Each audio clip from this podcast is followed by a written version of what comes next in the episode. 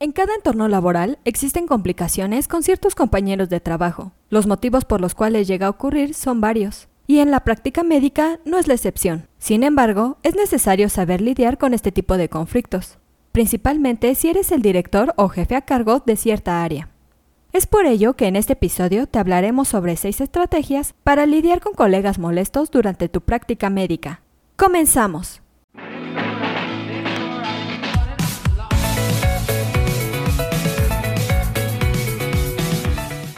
Es AMED, su empresa especializada en controversias médico-legales, en la cual te damos consejos e información que te ayudarán a desempeñar tu profesión médica.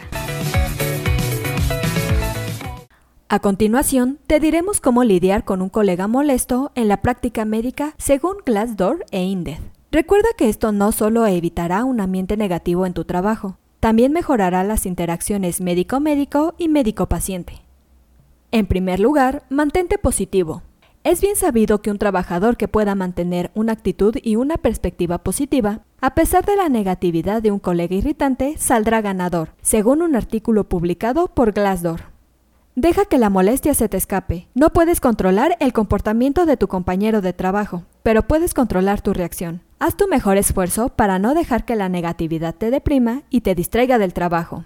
En segundo lugar, procura ser asertivo.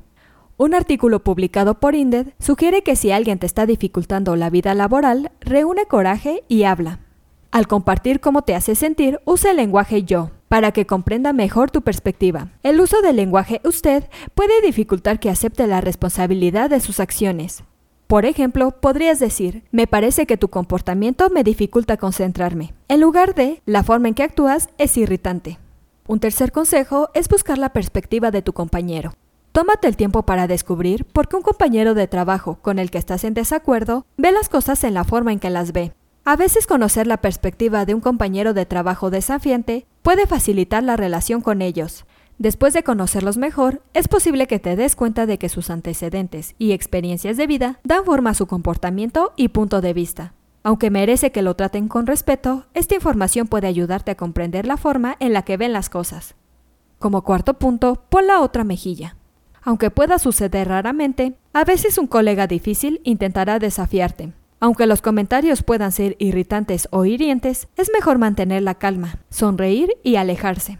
Al rendirse y defenderse, estás jugando su juego. En cambio, al ignorar sus súplicas, es probable que el colega se dé por vencido. Un quinto consejo es la evasión. Esta técnica funciona con colegas con los que no interactúas tanto. Aunque la evasión pueda parecer la salida más fácil, es eficaz. Limita tus interacciones con un colega molesto cuanto puedas. Y cuando interactúes, sé respetuoso y transmite solo lo que sea necesario de manera cortés. Un sexto consejo a poner en práctica es el encontrar puntos en común. A veces un colega molesto es solo un amigo o al menos un conocido tolerable disfrazado. Encontrar un área común podría ayudarte. Intenta quizás encontrar una adoración mutua por una tienda local o devoción por un equipo deportivo.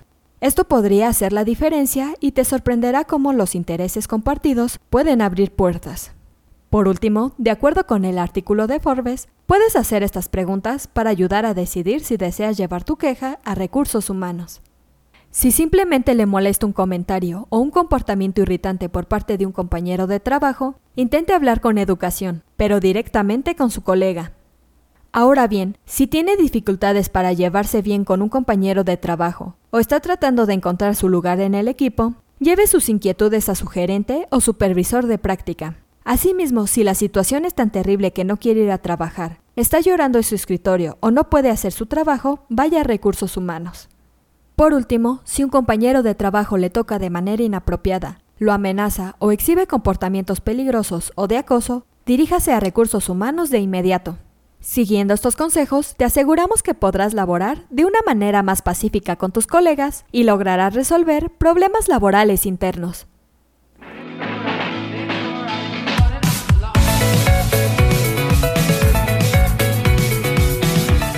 Aquí terminamos nuestro episodio de hoy. Espero que te haya sido de gran utilidad. Te invito a que no te pierdas nuestros próximos episodios y la forma de no perdértelos es suscribiéndote a nuestro podcast desde tu aplicación preferida.